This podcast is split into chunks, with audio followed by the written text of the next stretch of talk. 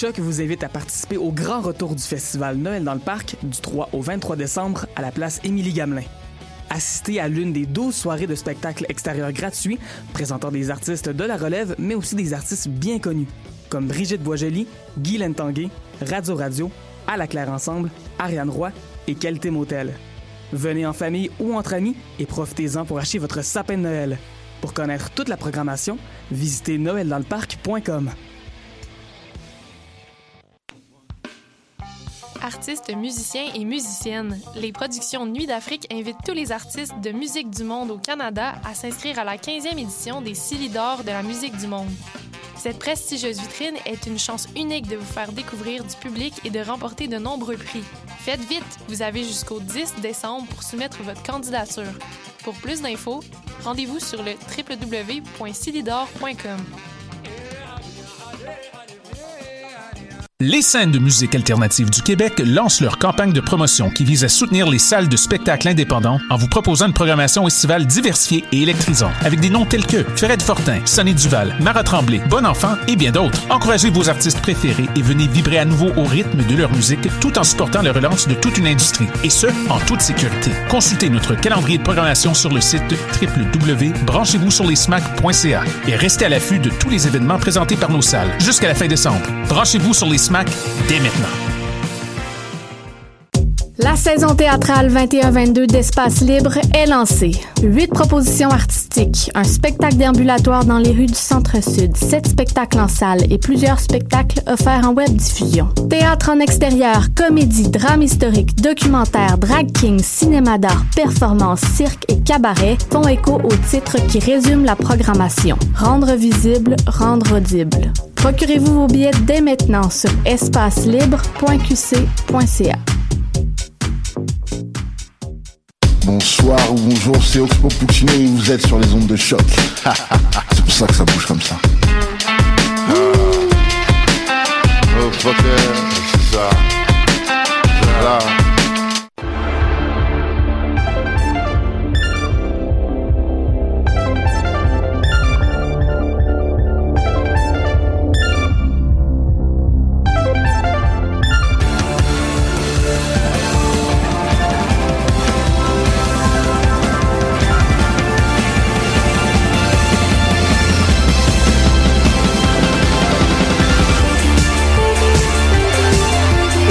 Bien, le bonsoir et bienvenue à cette toute nouvelle émission des Amazones. Et oui, et oui, déjà le 198e épisode des Amazones. Oh mon Dieu, oh mon Dieu, oh mon Dieu! Euh, notre avant-dernier épisode de, de 2021 aussi. Il y aura un, un- un ultime épisode de l'année euh, dans deux semaines. Euh, pour ceux qui nous écoutent et qui nous, et qui, qui nous écoutent et qui font comme 198, mais où était l'épisode 197? Euh, y- écoute, je viens de voir. En fait, je viens. Dans la dernière demi-heure, j'ai vu que comme il y avait un bug, je pense, avec l'autre épisode. Fait qu'il devrait être en ligne en même temps, en fait. Et si vous vous dites, mais mon Dieu, il y a des bugs informatiques, puis il y a des bugs dans ta voix, Elisabeth, qu'est-ce qui se passe? j'ai, j'ai une légère euh, ça commence déjà. J'ai une légère instinction de voix. En fait, euh, j'ai pogné le rhume de ma fille, puis là, ça, c'est ça. Je, je, je, je- je sonne de même depuis le début de la journée. Je suis un petit peu moins pire qu'à matin, en fait. Mais, euh, mais voilà. Ce qui est plus triste, c'est que ma fille a vraiment perdu la voix, ce qui rend les crises euh, moins gossant pour les oreilles, mais plus déchirant pour le cœur. Mais, euh, mais voilà. Fait que tout ça pour dire que c'est c'est ce qui se passe aujourd'hui. Vous entendez une autre voix. Il y aura une troisième voix qui va se joindre à nous. Euh, je pense que justement, elle se cherche une voie de stationnement. Mais une fois que, une fois que sa voiture sera garée et qu'elle aura rentré euh, sa personne dans l'UQAM et qu'elle se sera rejointe à nous en studio, euh, nous aurons aussi une troisième voix. Mais pour l'instant, la deuxième voix que vous entendez, c'est la voix de Marika. Comment ça va, Marika? Ça va très bien, toi-même, mis Ça- à part le rhume. Ben, mis à part le rhume, ça va, ça va. Euh, je vois des... Ah, je vois du mouvement. Oh, troisième personne en route Troisième vers personne le en- studio. Mais euh, Marika, t'avais une histoire à nous raconter, en fait, pour débuter cette émission. Ben, c'est pas tant une histoire, mais c'est un événement auquel j'ai participé dimanche et je me disais que puisqu'on est aux Amazones, qu'on parle de trucs geeks, ben, j'allais en parler.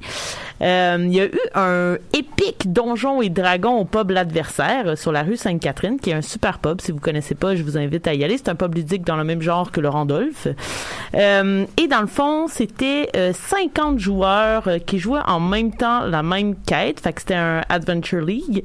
Euh, moi, j'avais jamais joué à Adventure League, donc je savais pas du tout dans quoi je m'embarquais, mais bon, c'était les fiches de Donjon 5e et tout ça. Et il y avait les trois podcasts pas mal importants au Québec de Donjons et Dragons, donc Etu Game, Coup Critique et également euh, Roche Papier Dragon. Et les membres Patreon pouvaient s'inscrire à la table d'un de ces DM-là, mais il y avait aussi plein d'autres DM, plein d'autres joueurs. Et vu que je suis membre Patreon de la de la gang de Etu Game, ben j'ai été invité à jouer avec euh, Pierre-Louis Renault, qui est un excellent DM. Fait que tout l'après-midi, on a joué avec euh, 50 autres geeks euh, pour battre des manticores puis des dragons. C'était vraiment, vraiment cool. Fait que voilà, je pense qu'il y en aura d'autres.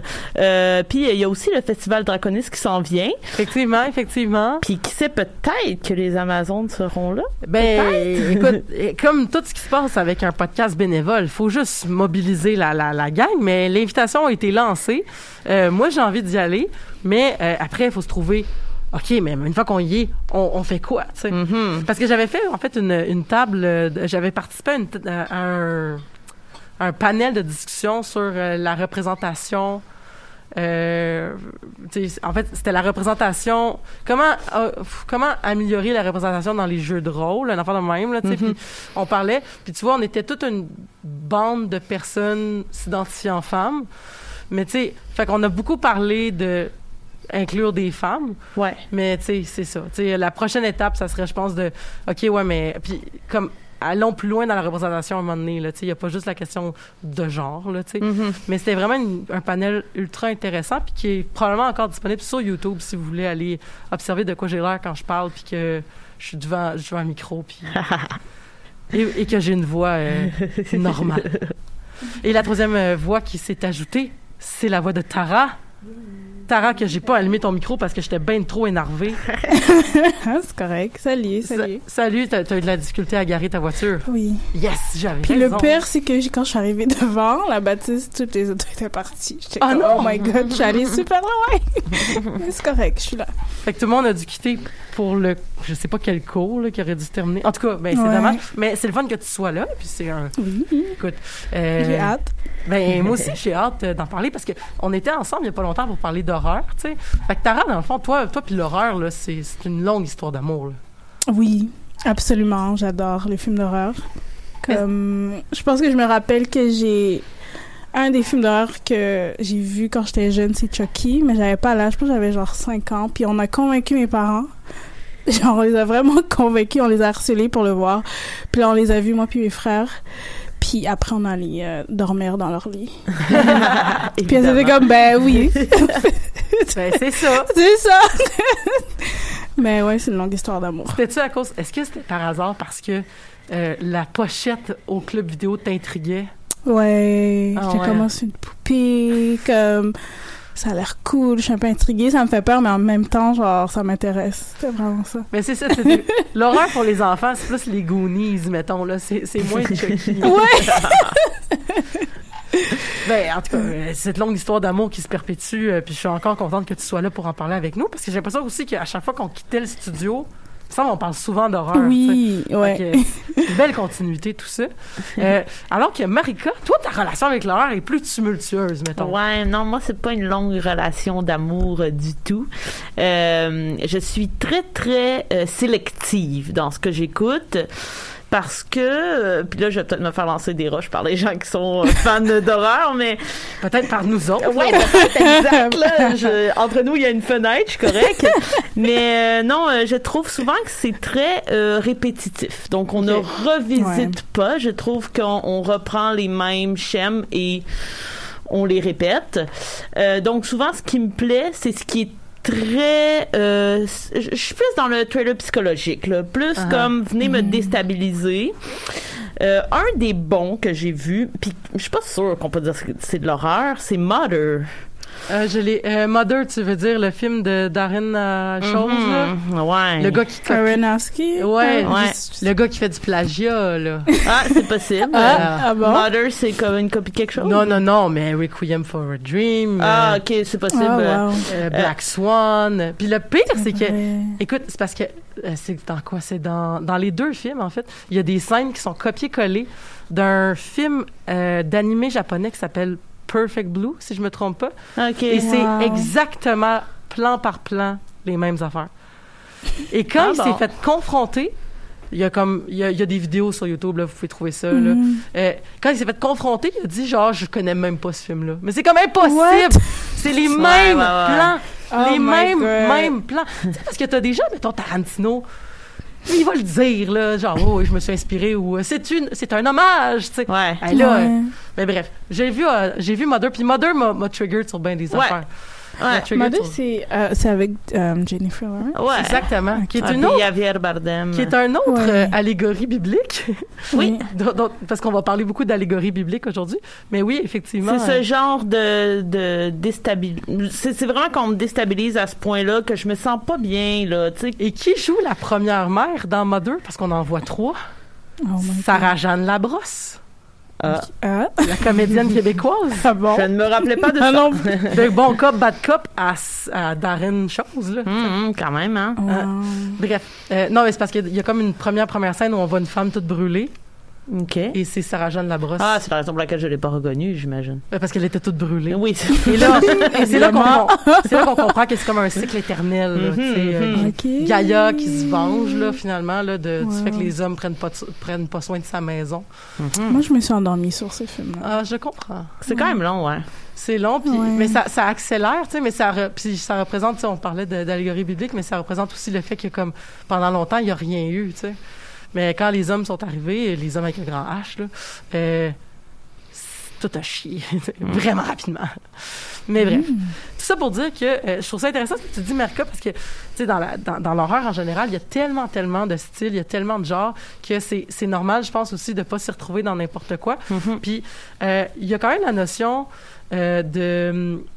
Comment je pourrais dire, c'est que l'horreur aussi souvent a été et, et encore aujourd'hui, c'est, des œuvres qui sont très très très très très codifiées.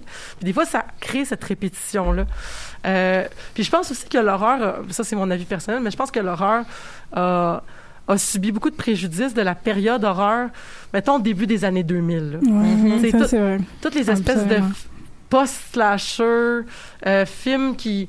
Parce que c'est souvent ça, un film d'horreur, là, ça reprend souvent un thème, puis là, ça fait comme... Qu'est-ce qui arriverait si on le poussait à l'extrême, tu sais? Mhm. Et, euh, et, et souvent, j'ai l'impression que le, le- ces films-là, c'était souvent, c'était super stupidos, puis tout ça. Puis aussi, c'est que euh, une des raisons, je pense aussi, pourquoi est-ce que euh, on apprécie peut-être plus l'horreur, puis que les gens s'y prêtent encore plus aujourd'hui qu'avant, peut-être pour euh, apprécier ces styles-là, c'est que la, la, la cible qui vit l'horreur a changé.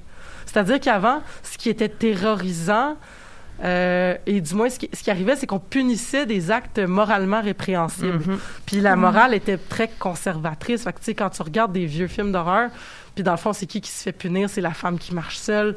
C'est euh, la personne qui... euh, c'est la personne qui, euh, qui a essayé, tu sais, qui a, qui a pas fait son bon devoir de chrétien, puis tout ça. C'est ces Qui a des qui relations sexuelles ou Ouais, des trucs comme ça. Ouais. comme dans Scream, là, où on apprend toutes ces règles-là.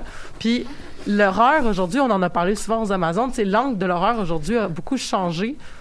Où est-ce qu'on punit ce qui nous considère dans notre, dans, dans notre société aujourd'hui qui est peut-être plus moralement euh, répréhensible? Puis c'est souvent, en fait, c'est ce qui revient beaucoup dans les œuvres d'Ari Aster, là, euh, que, que c'est beaucoup ce qu'on punit, c'est la non la, la non-implication dans les problèmes de santé mentale des gens. C'est le Mm. fait qu'on laisse des gens tomber à la dérive, puis c'est ça qui fait Mhm. que c'est horrifiant, parce qu'on est tous coupables d'avoir laissé tomber des gens, puis c'est nous qui se font punir pour ça. Fait que la notion du péché capital qui se fait punir dans l'horreur a, changé, puis je pense parle plus à notre génération, mais aussi qui semble moins décalé. Puis aussi parce qu'on va chercher des thèmes plus puissants que euh, qu'est-ce qui arrive si c'est la Saint-Valentin, puis c'est la prom, puis ça se pas. puis là, il y a quelqu'un qui vient se venger, puis qui tue tout le monde. Ouais. Mais tout le monde meurt dans Midnight Mass parce que c'est de Midnight Mass de Ouais. Mike Flanagan qu'on va parler aujourd'hui. Euh, très rapidement, j'aimerais ça, parce qu'on a déjà parlé euh, de, de Mike Flanagan à l'émission, entre autres avec euh, euh, The Hunting of Hill House, mais j'aimerais ça savoir votre relation, vous, avec l'œuvre de Flanagan, parce que c'est c'est tellement important, je pense, de, dans cette œuvre-là. Comme ce réalisateur-là, je pense qu'il est en train de changer aussi, un peu comme Ari Aster aussi. Mm-hmm. Il est en train de changer l'horreur. Puis je veux savoir, c'est quoi que vous avez consommé de lui, vos, vos- vos- les meilleurs, les moins pires, les, les, les meilleurs, les, les peut-être ceux que vous avez trouvés moins intéressants? Moi, mon histoire, euh, elle était assez courte dans le sens où j'ai vu euh, justement The Hunting of Hill House, The Hunting of Blind Manor, euh, Midnight Mass, et euh, le seul film que j'ai vu, c'est Hush de lui. T'avais pas vu Doctor Sleep, tu disais? Ah oui, Doctor Sleep, oui, c'est vrai. J'avais déjà oublié, tu vois. Donc, euh, parce qu'on m'avait vraiment fortement convaincu de l'écouter. J'avais un peu peur, là, vu le, le prédécesseur et tout ça. Je me disais, non. Mais dans tous les cas, c'est pas si mal. Mais ce que je- ce que j'ai préféré de tout ça, c'est Midnight Mass. OK. Sérieusement. plus que Hill House. Oui, plus que Hill House. Euh, je sais pas, peut-être parce que le moment de ma vie où j'ai écouté Midnight Mass, j'étais j'étais vraiment au mois de septembre dans un euh, j'avais envie de de de, de m'engranger de trucs vampiresques là. je lisais des euh, American Vampire, euh, j'étais vraiment euh, dans j'ai écouté des films de vampires, fait qu'on dirait que c'est juste venu contribuer à mon amour de de la créature vampiresque que j'aime énormément. Euh, j'écoutais aussi un podcast de, de gens qui faisaient Curse of Strahd en même temps. J'étais, j'étais vraiment là, entourée de ça. Et parmi cette panoplie de représentations du vampire, j'ai trouvé que Mass c'était la plus belle. J'ai trouvé ça vraiment, vraiment très, très cool. Euh, et dès le premier épisode. Mais sinon, j'ai vraiment aimé aussi. euh, mon deuxième, ce serait euh, The Hunting of Hill House. Je m'attendais pas à ça du tout quand j'ai écouté la série, justement parce qu'il y avait eu de l'engouement. Je me disais, ah, c'est sûr que c'est pas aussi bon que les gens disent. Et finalement, c'était meilleur, mais j'ai pas eu peur. Les gens m'ont parlé beaucoup du fait que ça faisait peur. J'ai pas eu peur. J'ai été triste. Oui. Davantage. Alors que Midnight, Mass, même si on est très téméraire, ça se veut plus épeurant que Hill House qui se veut plus triste, en fait, là, si je peux le dire comme ça. Euh, ouais, ouais. Midnight Mass, ouais. Ça se veut épeurant, ça se veut. Euh, je sais pas si j'utiliserais le mot épeurant. J'aurais tendance à dire inquiétant. L'inquiétante étrangeté. Ouais. Exact, Ouais. voilà. Tara, toi, Mike Flanagan, Ben moi c'est drôle parce que j'ai regardé beaucoup de ses films et séries puis je savais même pas que c'était ce réalisateur là. Ok. Donc c'est après notre conversation, ben le dernier épisode qu'on avait enregistré que j'ai fait ah mais ouais j'ai genre vu presque toutes ces ouais. choses. Euh, mais j'ai vu ben je pense que tout ce que tu as nommé je les ai vus sauf euh, ben je rajouterais Oculus. Ouais. Ça je l'avais vu il y a des années avant. Euh, Hush ça aussi j'ai vu. Gerald's Game aussi. Donc as-tu c'est vu genre Ouija Origin? non ça c'est celui que j'ai pas vu. Qui est très bon, by the Ah way. ouais? Ok, j'ai rajouté Moi, moi j'y croyais pas, là. Les gens me disaient, non, faut que tu le vois. J'étais comme, ben non, esprit Ouija. Ouais, Ouais, que moi j'ai lu le titre, puis il y avait plein de jugements quand, dans ma lecture. là. Mais Ouais. c'est très bon. C'est ben, c'est très bon pour ce style d'horreur-là. Mm-hmm. là, tu sais, on, on est dans l'horreur euh, de, possession. Là, tu sais, Ouais. faut, faut aimer ça. Puis, euh, qu'est-ce que j'allais dire? Je pense que Midnight Mass, c'est la série que, ben, de tout ce qu'il a créé, c'est elle que j'aime le plus. Comme, Mhm. j'ai vraiment trouvé ça excellent, là. J'étais vraiment surprise de à quel point, genre, parce que je m'attendais, je savais pas c'était quoi, puis je savais même pas que c'était lui qui l'avait réalisé. Uh-huh. Donc, c'était une belle surprise. Puis, t'as cl- cliqué, le fameux genre Netflix t'a suggéré quelque chose puis tu l'as écouté? Ben, tout ce qui est horreur, j'essaie de toutes les regarder. Si c'est bien recommandé, s'il y a des bonnes critiques, je suis comme, ok, je vais regarder sans vraiment voir la, descrip- la description. Donc, j'ai vraiment aimé ça. Puis, en tant que, genre, fan d'horreur, comme c'est vraiment un peu ce que t'as dit, c'est répétitif. Donc, c'est tough de trouver des bons films d'horreur Uh-huh. ou une bonne série. Mais quand tu le pognes, genre, t'es vraiment comme, yeah! Puis tu peux. J'avais de la misère à anticiper aussi ce qui arrivait, ce qui est. Ce que je fais des fois parce que à force de regarder des films d'horreur, puis je trouvais que j'avais vraiment de la difficulté à voir c'était quoi la suite. OK. Puis j'ai ah, trouvé ben, ça super nice. intéressant, c'est sûr qu'on va en parler parce Ouais. que c'est une critique qu'on a entendue beaucoup de gens qui disaient ah ben euh, c'est euh, c'est trop prévisible. Ah ouais? Ouais. Mais comme je disais euh, dans les The Invitation, quand un film d'horreur est, est prévisible, c'est pas grave. Mais ça, on en reparlera. Petite, petite petit synopsis, là, parce que l'émission avance déjà bien, mais euh, grosso modo, Midnight Mass, qu'est-ce que c'est? C'est l'histoire d'un petit village insulaire qui a l'air de se passer au Maine, là, je sais pas s'ils le disent officiellement. Euh, et dans le fond, ce petit village-là de 130 habitants, qui est un village qui, qui perd de sa... Dans le fond, les jeunes délaissent la ville, il reste beaucoup plus des gens âgés. Euh, et accablé par plein de petits drames euh, et plus grands drames.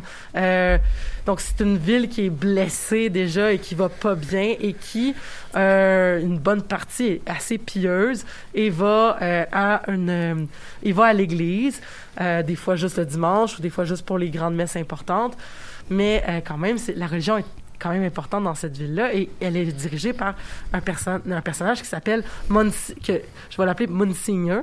Euh, Monsignor, donc, qui au début de la, saison, euh, au début du premier épisode, dans le fond, n'est pas là et euh, on apprend à la fin de l'épisode que dans le fond, un jeune prêtre appelé Paul dit bon, mais Monsignor, il est en, il a un problème cardiaque, il est resté sur l'île parce que, comme on dit, c'est une île et ils ne sont qu'accessibles par euh, le mot m'échappe, là, mais par bateau. traversier. traversier, merci.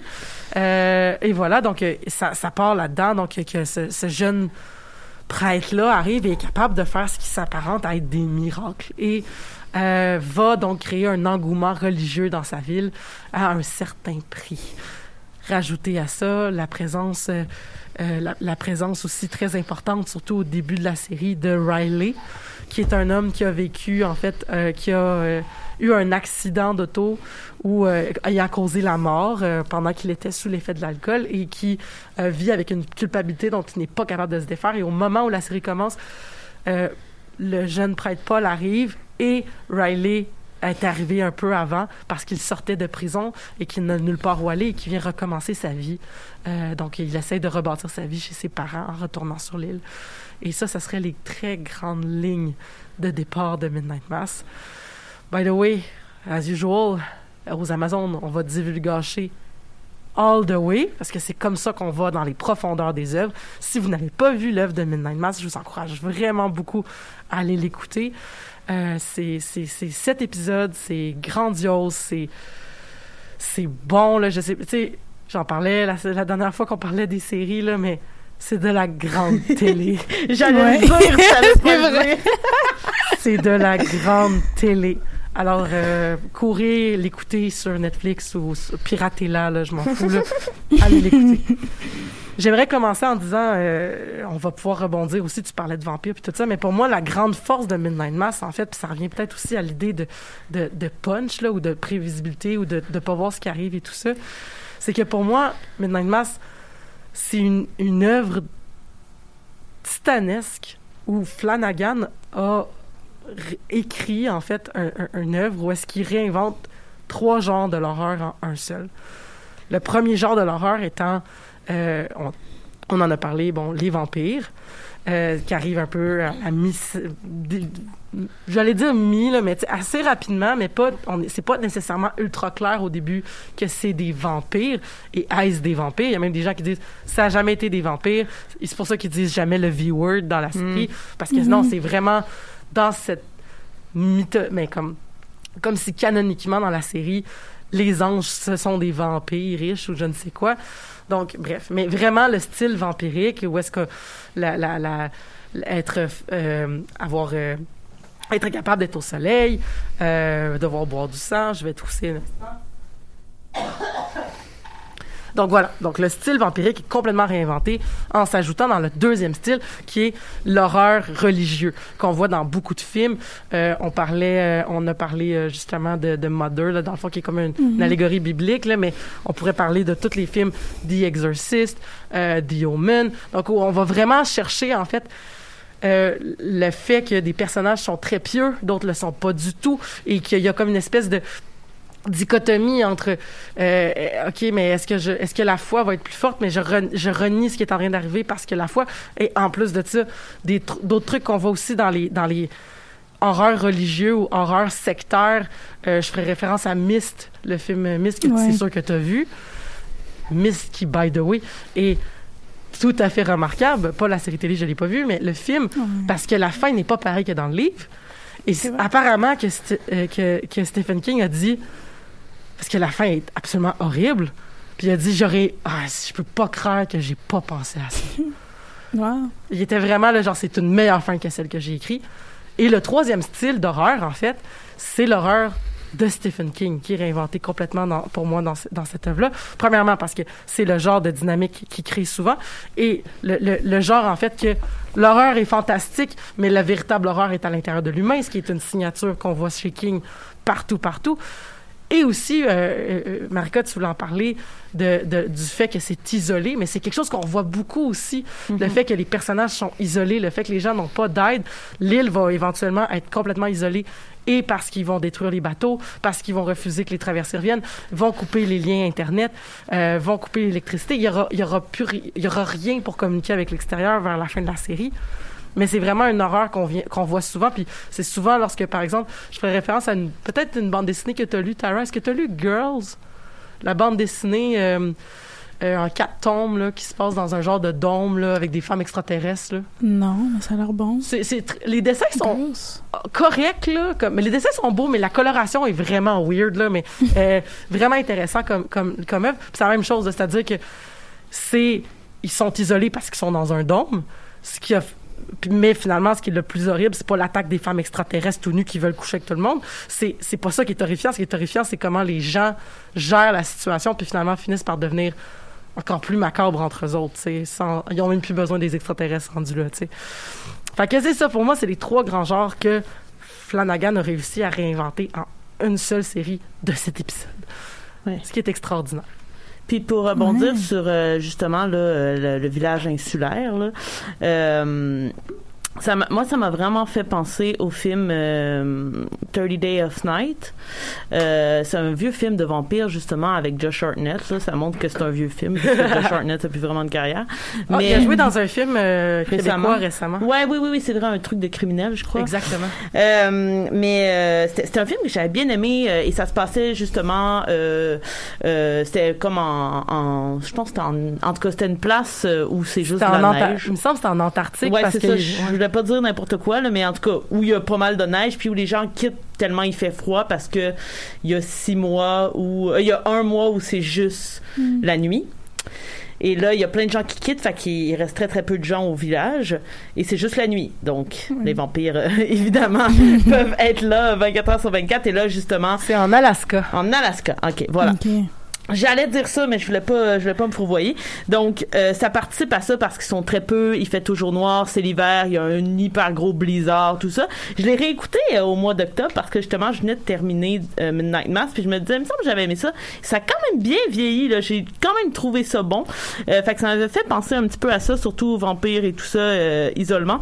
Et, et j'aime quand même bien le lien avec le fait que les gens dans la ville sont aussi très très isolés Mhm. euh, comme au niveau des émotions tout ça. Comme personne n'a l'air particulièrement bien dans cette ville là et c'est sûr qu'en suivant Riley euh, ça, ça contribue beaucoup parce que Riley va vraiment pas bien là au début de, de la série. Fait que ça vient teinter toute notre euh, notre perspective de la ville là. Tu moi j'avais pas j'aimerais pas aller visiter cette ville là, Non, j'avais pas tant le goût là, quand j'ai vu les personnages. Fait que je trouvais que justement tout ce qui était euh, l'isolement participait à cette angoisse là aussi là tu sais fait que voilà je voulais juste rebondir Ouais. là-dessus Mais ce qui était particulier, je trouve, avec l'isolement, c'était que oui, ils sont isolés, mais pas vraiment. C'est comme la ville est juste là. Donc c'était comme ils sont tellement dans La ce qui se passe. pas loin, ouais, comme c'est pas loin, la terre est pas loin, donc je trouvais ça quand même particulier de créer ce monde-là comme super, super, super isolé, mais lorsque tu y penses, ils peuvent juste prendre un traversier puis y aller. Puis ça montrait aussi à quel point que quand ben ça commence à, à virer vraiment mal que sont vraiment encore plus isolés là comme Mhm. ça ça met encore plus en lumière qu'ils sont vraiment comme seuls et entre eux et ça devient un avantage parce qu'à un Ouais. certain moment l'enjeu c'est il faut pas que ça ça sorte C'est ça. Ouais, d'ici ouais. fait qu'il y a comme un renversement intéressant à ce niveau là Vraiment, vraiment, c'est un super bon point. Puis, euh, en fait, on parlait de personnages isolés puis tout ça. Puis, euh, Tara, t'avais nommé dans les dans les sujets que tu voulais amener aujourd'hui beaucoup de relations de personnages. Euh, mettons entre celle qui est plus houleuse puis celle qui est moins houleuse. T'as envie de commencer par laquelle, mettons? Euh, On peut crever l'abcès si tu veux. ok on peut y aller Donc, tu- euh, Bev Bev. Parler de Bev. Quelle Moi, je voulais juste actrice. parler de Bev parce que. C'est une excellente méchante. Je Ouais. voulais, Ouais, ouais. je Elle voulais est- la gonner tout le temps. Ouais, oui, oui. On est toutes d'accord là-dessus, je suis certaine. Non, mais c'était un personnage parfaitement haïssable. Comme. J'étais juste impressionnée par euh, l'actrice. Ah oui, oui. Ouais, ouais, ouais. Très, très incarné. Oui, oui. Et toute aussi l'idolâtrie qu'elle avait, qui était vraiment insensée, puis que, comme plus personne pouvait lui dire quoi que ce soit, même euh, le père.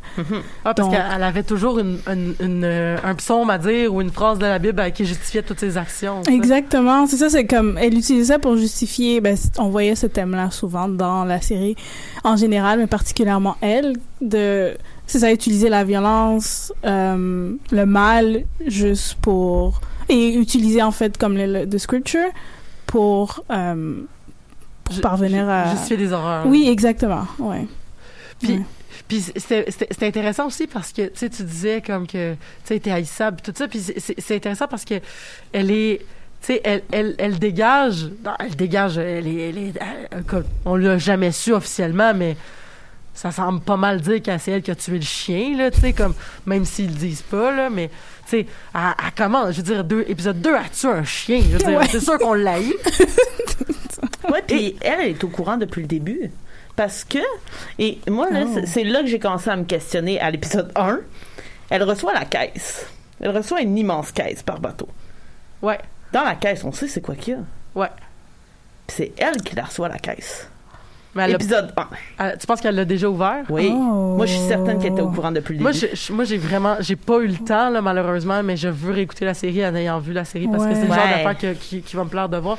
Puis, euh, tu sais, c'est intéressant parce que tu parlais d'idolâtrie. Puis, je trouve aussi que ça démontre une espèce de fermeture d'esprit parce que, tu sais, comme quand euh, Sheriff Hassan, qui était l'autre Ouais. personnage que tu voulais parler par rapport à elle, lui dit, quand elle dit, en fait, moi, c'est drôle parce que j'avais su ça dans la dernière deux ans, là, tu sais, que dans le fond, pour la population musulmane, Jésus est un est un vrai messie là, il a existé pour vrai puis tout ça puis genre pour eux ils reconnaissent tout son c'est juste qu'il y en a eu un autre après là fait que un peu comme mettons dans la religion catholique chrétienne on reconnaît l'importance de Moïse là, sais dans le fond c'est comme s'il y avait toujours comme une couche qui s'ajoutait. Fait que quand elle a dit à Shérif Hassan que regarde toi tu crois pas en Jésus c'est comme puis lui il dit c'est pas vrai c'est juste c'est même pas vrai fait que c'est comme ton ignorance, en fait, démontre que t'es pas une vraie, comment je pourrais dire, t'es pas une grande théologienne, là, en ce moment, là.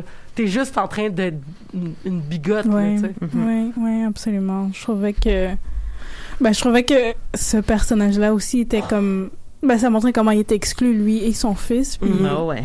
comment ça vraiment, ouais. Oh, ouais. C'est un excellent acteur, là aussi. Là. Moi, j'avais bien, Oui. bien aimé dans Blind Manor. Là. Ouais, c'est Raoul. J'ai oublié C'est- son nom de famille. Ouais, moi Je vous le aussi, dis dans deux instants. d'acteurs et d'actrices. Euh, moi aussi, ben, c'est sûr que moi, Bev et le shérif, je trouve vraiment que ce sont deux personnages incroyables. Mais Paul, Father Paul, euh, moi, Ouais. c'est- c'était ma révélation. Moi, je connaissais pas ce monsieur-là. Il était-tu bon? Il était, ouais. Mais moi, j'ai vu dans plein, de- c'est comme, il est dans plein de séries, mais je sais pas c'est quoi Dans son quoi? nom. Dans quoi Ah tu ouais, l'as vu? ouais? Euh, Legion. OK, Ah. ouais. Et Legion et ben tu vois c'est comme c'est comme un acteur que tu vois souvent mais tu sais pas il a OK, je vais, je, vais, le- spécifiquement. je vais le trouver. Le, le nom qu'on cherchait, c'était Raoul Cully. ah oui, Raoul. Coley. J'espère que je le prononce comme il faut.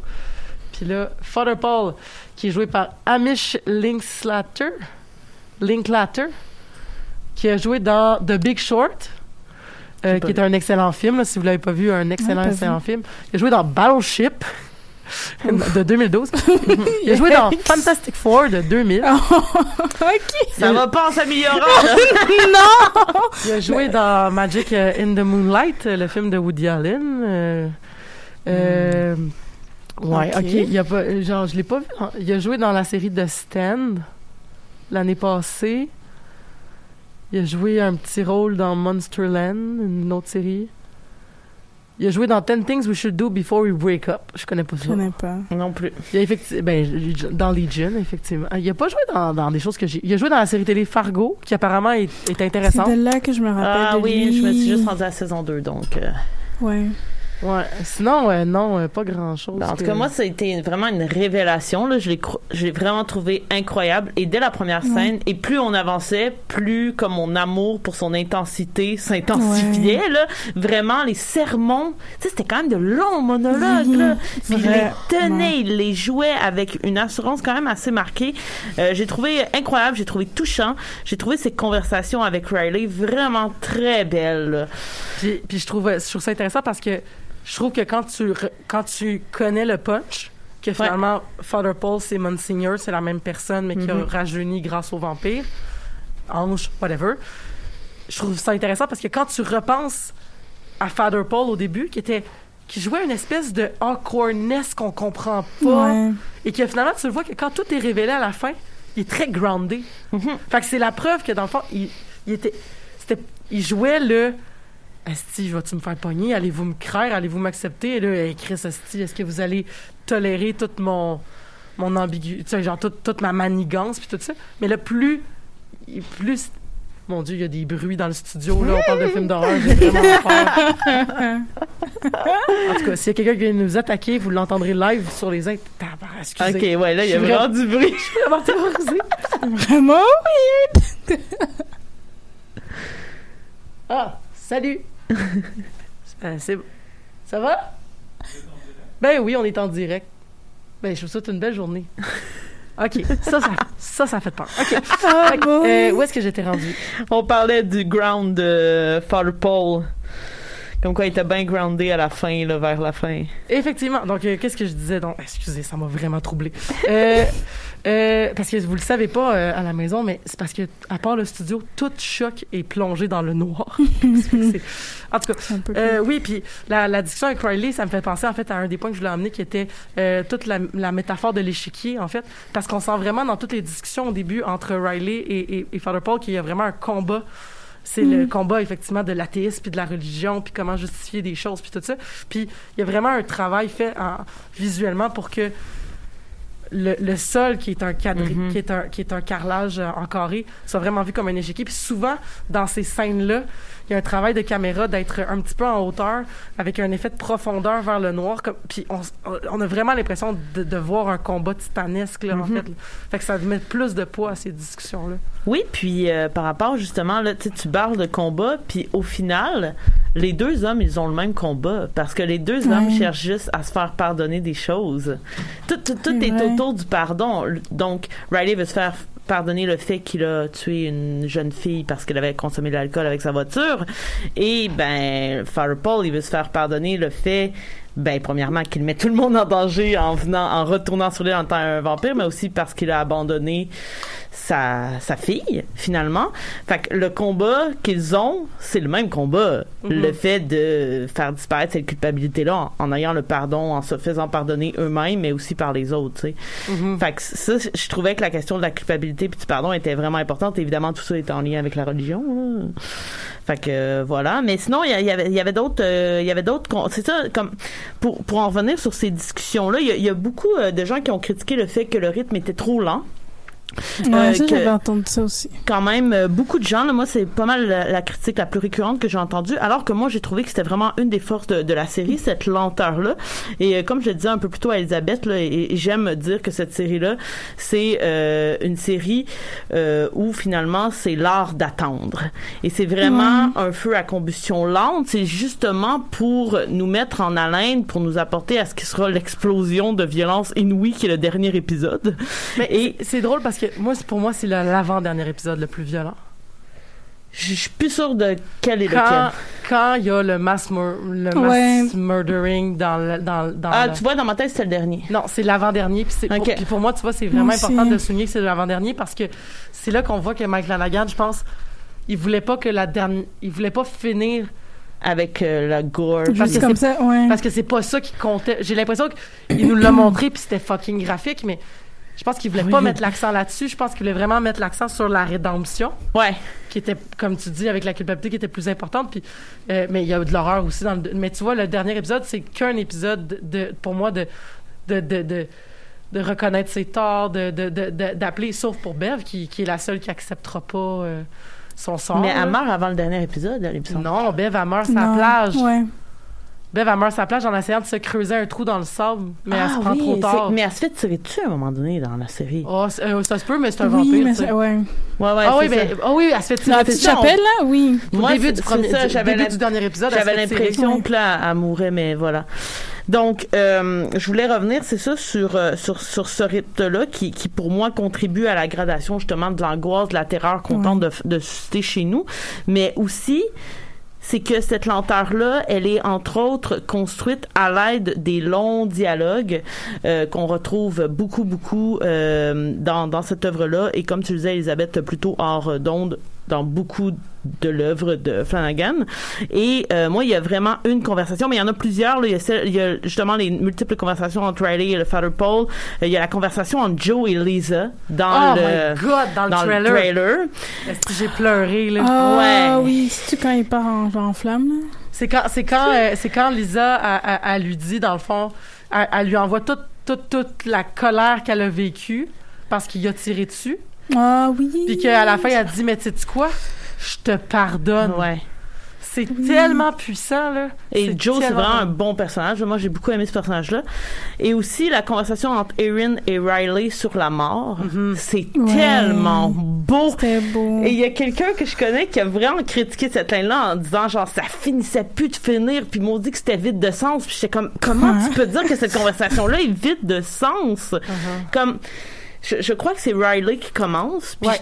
puis j'étais comme ah c'est tellement beau comment elle va répondre à ça? Puis après elle fait juste Ouais. vraiment Et- renchérir là-dessus et c'est encore plus beau puis j'étais comme oh my Et god c'est même pas la dernière, parce que la dernière scène de, de, de, voyons, euh, tu l'as dit, là, son nom à, la, à, à Erin, ouais c'est qu'elle elle se reprend, elle refait sa conversation Ouais. où est-ce qu'elle dit oui Mais là, maintenant que je suis sur le bord de mourir, je pense que c'est ça qui va se passer.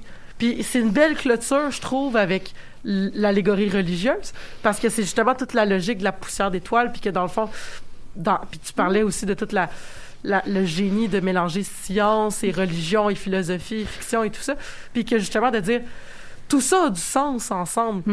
Ce qui se rapproche des fois un peu du dessin intelligent, mais ça, c'est une autre histoire, là. Mais, mais ça, ça, ça créait, je trouve, cette, cette espèce de. Voici toutes les visions du deuil et de la mort et, et, et de l'afterlife, dans le fond, qui sont sur la table souvent en ce moment, tu sais. Puis, ben, toutes. Mhm. Pas toutes, là, mais tu sais, il y a Mm. Tiller, il y un a bel Tiller, éventail ouais Puis toute la logique de je vais jamais mourir parce que je vais juste revenir à autre chose, Mm. puis je vais continuer à exister, mais autrement. C'était très beau. Oui, puis je trouve que c'était bien de finir comme ça aussi, surtout la scène où elle est juste couchée. Euh, le dernier épisode, parce qu'on a eu genre l'aspect gore et horreur à l'épisode avant, mais de finir comme ça, je trouve que c'est encore ça montre encore plus comme l'art que ben, qu'il a créé là. Mhm. Donc euh, Puis, puis en termes de relations aussi, là, tu sais, là, on a t'as un peu abordé euh, la question avec euh, à- le shérif Hassan. Il y avait aussi la relation entre le père Paul et Mildred, qui est la mère de la docteure, dans le fond, qui au début de la série a l'Alzheimer. Puis ouais. cette relation-là aussi, elle t'avait marqué? Ben moi, je trouvais que, plus pour revenir ben, en lien avec juste le personnage du père Paul, je voulais comme avoir votre avis de comme comment je l'avais vu. C'est comme, on dirait qu'il a fait tout ça par amour, Mhm. dans le fond, Mhm. mais il y a eu genre des grandes conséquences là-dedans. Ouais. Là. Mais c'est quand même un choix, comme, il a quand même pensé juste à lui-même, Ouais. de faire comme, ok, genre, je veux revoir l'amour de ma vie, je veux comme avoir, avoir une relation avec ma fille. Euh, donc je trouvais ça quand même là, comme la dichotomie, c'est le père qui comme décide de faire comme à lui-même puis prendre des décisions pour juste lui. Ouais, il voit sa seconde chance possible. Ben puis il oui. s'accroche. ouais. Ouais. Donc je trouvais que ça complexifiait encore plus le personnage puis Oui, et, et ça, c'est un des trucs auxquels je m'attendais pas. Parce que tout Oui. à l'heure, tu disais, euh, j'ai eu de la difficulté à anticiper. Moi, c'est l'inverse. Moi, j'ai trouvé ça vraiment prévisible, mais ça m'a pas dérangé. Et c'est là que je voulais en venir, parce que ça, c'est l'autre critique que j'ai entendue, et comme on l'a dit tout à l'heure, c'était trop prévisible, mais l'intention, c'était pas de nous surprendre. Donc, dans ce cas-là, moi, ça me dérange pas que ce soit prévisible parce que c'est pas un truc à punch. Sauf que moi, j'avais pas du tout euh, dans ma tête, dans mes hypothèses, que Paul était le père de quelqu'un euh, de l'île. Ça, ça c'est vraiment vers la fin que j'ai plus Ouais. commencé à comprendre, mais puis je pense même pas que l'intention c'était que ça soit un punch, mais effectivement ça participait à nuancer le personnage, à lui donner plus de profondeur.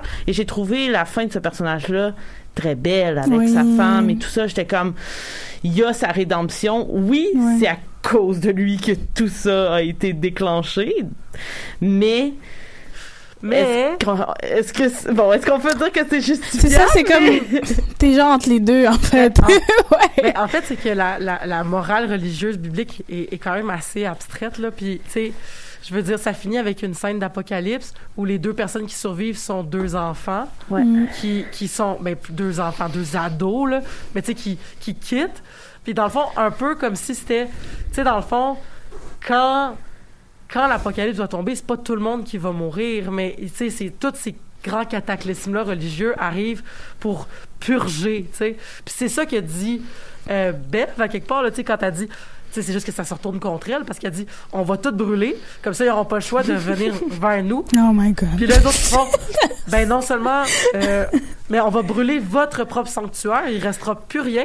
Fait qu'à la fin l'île, il ne reste plus plus personne, plus d'individus, ils ont même ils ont même tué les chats au début là, tu sais, je veux dire, il reste vraiment plus personne et Ouais. il reste plus de lieu à vivre, cette île là devient complètement re- elle peut se reconstruire par les flammes.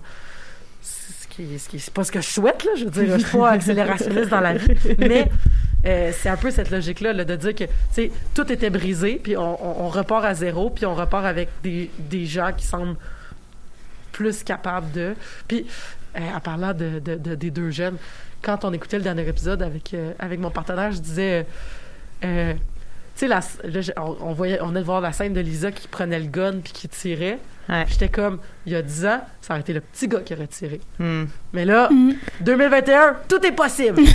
les, les filles qui sont plus en qui sont plus en situation de handicap peuvent maintenant tirer des démons. C'est correct. Ouais, mais elle est redevenue en situation de handicap à la fin. Mais elle était contente Ouais. Parce que ça voulait dire que que tout était fini. voilà, exact. C'était fou quand même que tu sais genre même ce- cette, cette condition là qui, qui lui était tellement que qui l'affligeait tellement quand elle est Mhm. revenue, elle l'a comme accueillie à bras ouverts. C'était Ouais. C'est très brillant ça. Ouais. Mais tu vois, la prévisibilité, c'est vraiment un, un- un enjeu qui, qui vient me chercher parce que, tu sais, je veux pas trop en parler parce qu'on en a parlé beaucoup hors d'onde, on en a parlé beaucoup dans The Invitation, Mhm. mais pour moi, c'est pas un signe d'un mauvais scénario d'horreur quand un film d'horreur est prévisible.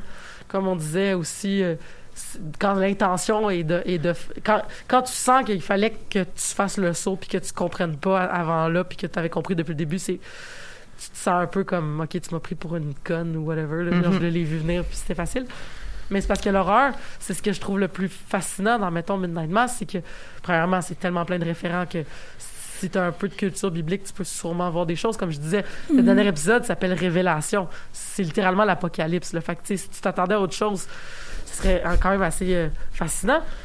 Mais c'est aussi que c'est horrifiant de savoir ce qui va se passer puis de voir que les gens n'agissent pas quand ils, ils seraient, ils seraient techniquement capables de le faire.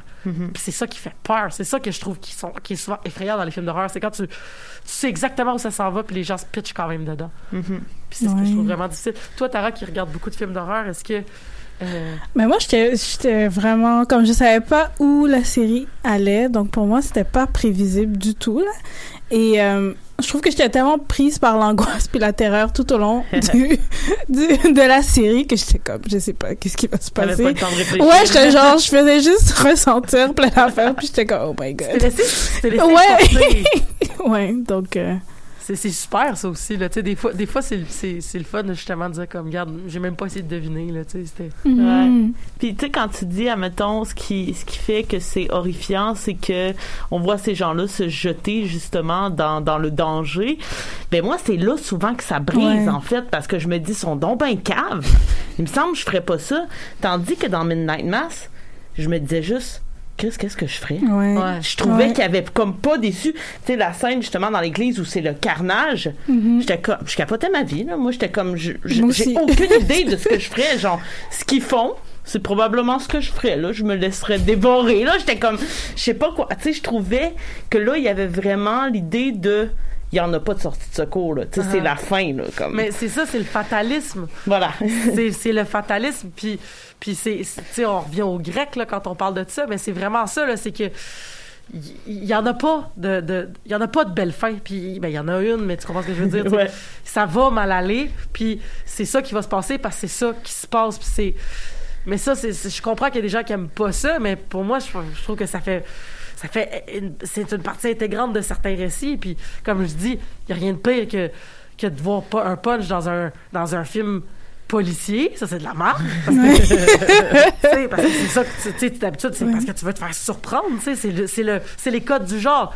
Mais les codes de l'horreur, le, le voir venir d'avance, c'est bien chill. Souvent, ça veut dire que la personne qui l'a fait et la personne qui le regarde maîtrise absolument bien ses codes. Puis ça, ça me- en tout cas, moi, ça me dérange pas. Ouais. Puis aussi, il y a, c'est pas juste comme les sursauts puis la peur là, c'est aussi les couches puis genre différents thèmes qui sont explorés dans le film d'horreur. Donc, oui, c'est le fun d'avoir peur, mais il y a aussi toujours, ben quand, surtout quand c'est un bon film d'horreur, on parle de d'autres choses également. Uh-huh. Ouais. Tout à fait. Puis, euh, tu sais, c'est comme la scène où est-ce que. Tu sais, comme. Quand. euh, euh, voyons. euh, quand Riley, il s'en va avec Erin en bateau, là. Mhm. Tu le sais qu'il va mourir. Ouais. Ouais. Tu sais qu'il va mourir. Ouais. On est à la fin de la nuit. Ouais. C'est sûr qu'il va mourir. Puis en plus, il dit tout le temps, je me réveille. Je me réveille dans. Tu sais, je suis tout seul. Ah, je suis tout seul, je suis avec toi. Ah. Ah là, je suis correct. Genre, je vois pas la fin après. Je vois juste que le soleil se lève. Ouais. Puis là, t'es comme, ben oui, mais Chris, c'est sûr que. Puis ah, hey, on est proche de, J- de Joseph, pas, pas Joseph. euh, Pas Joseph, euh, le, le- le gars qui faisait des chaises, là. euh, Joseph, euh, le gars qui faisait des rêves dans la Bible, là. Qui pouvait prévoir, en fait, euh, les choses, tu sais. Puis qui, qui a averti tout le monde, là, qui a écrit des lettres, puis qui a essayé d'avertir le monde, puis que, tu sais, Mhm. justement, qui se faisait pas croire. Encore une fois, on revient à l'horreur de. On, on, prend pas au sérieux les gens qui sont les plus maganés, parce que je veux dire, quelqu'un qui est une personne criminalisée, judiciarisée, qui vit avec un enjeu de toxicomanie, puis que c'est cette, cette personne-là arrive avec comme la vérité, puis on fait comme ah, whatever, tu sais. Ouais. Encore une fois, c'est qui qui est puni, c'est les gens qui prennent pas au sérieux les gens marginalisés. Ah. Comme le shérif et. euh, comme le shérif. Ouais, puis même, il y avait une scène que j'avais aimée, c'était avec la, la docteure. Non, c'est-tu la docteure? C'est quelqu'un qui vient le voir dans son bureau pour lui dire, ben, pour lui expliquer ce qui se passe. Puis Ben, Erin, Oui, ok, c'est ça. qui va voir la, qui va voir le shérif. Oui, exactement. Dans ces scènes-là, j'ai vraiment aimé parce qu'il était comme, ben, qu'est-ce que tu veux que je fasse? Tout le monde m'a eu déjà comme. Puis c'est comme, ça reflète vraiment aussi la réalité dans, dans, ben, dans la société à laquelle on vit aussi. Genre, quand les personnes marginalisées, ben, sont des fois pognées à, genre, ne pas vouloir faire ce qu'il faut faire parce que tu veux pas perdre ta job, t'es déjà isolé, t'es déjà mis de côté, donc tu préfères juste rien dire. Donc, je trouvais que ça reflétait parfaitement ces relations qui existent aussi, euh, ben, dans la vraie vie. Ouais, clairement, il était, non seulement il était minoritaire à cause de sa couleur de peau, mais il était même minoritaire à cause de, à cause de sa religion. Ouais. parce que Chris, l'Église à ce moment-là commençait à être pas mal peuplée, là, tu sais, Mm. fait que arrivé tout ça. Puis je pense qu'il disait aussi qu'il portait pas de gun. Ça se peut-tu?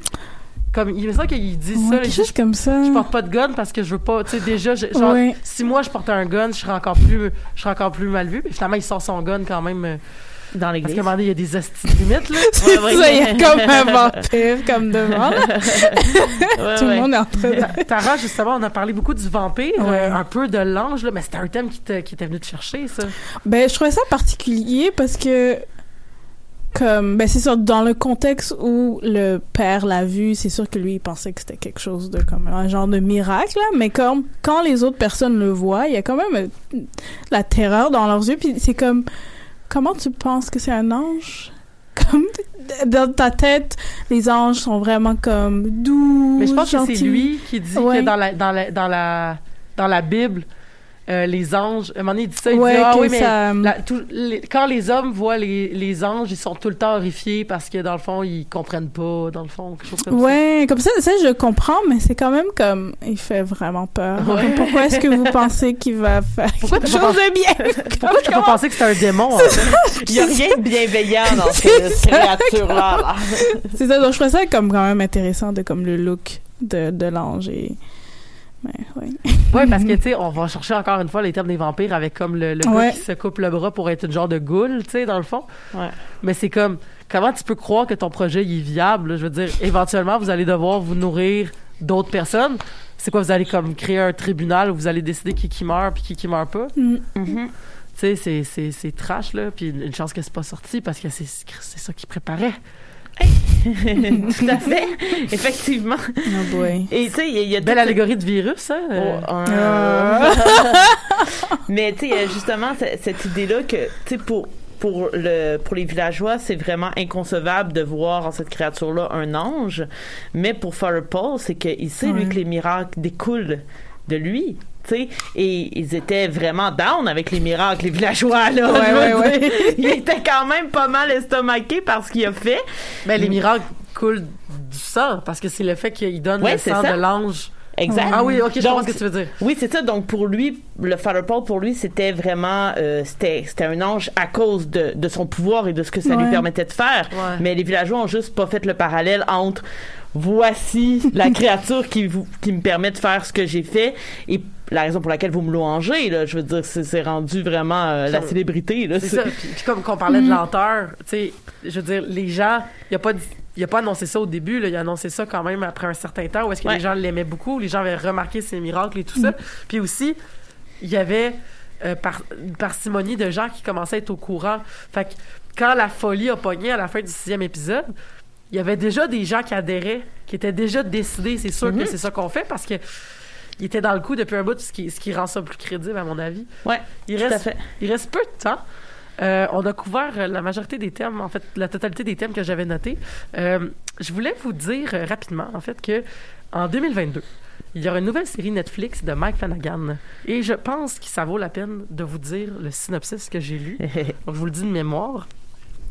La nouvelle série va s'appeler The Midnight Club. Et j'ai vérifié Oh à plusieurs reprises et à plusieurs endroits. Et ça n'a pas de lien avec la Société de minuit.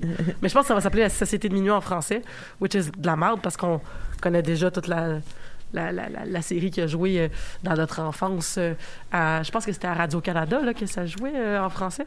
En tout cas, la série de gens qui se racontaient des films d'horreur, là, des, des histoires d'horreur autour du feu. Là. C'est Are You Afraid of the Dark? Are You Afraid Ah of ouais. the Dark, Ah, c'est ça. ok. Qui s'appelait La Société de minuit en français. Ah, ben oui, Ah, bon, c'est ok. vrai. Donc, ça s'appelle The Midnight Club, mais ça n'a pas de lien, mais un peu, mais vous allez voir, OK? Et il y a plein d'acteurs qui vont jouer dans le Midnight Club, qui ont joué dans, euh, dans euh, Midnight Mass, donc surtout les plus jeunes.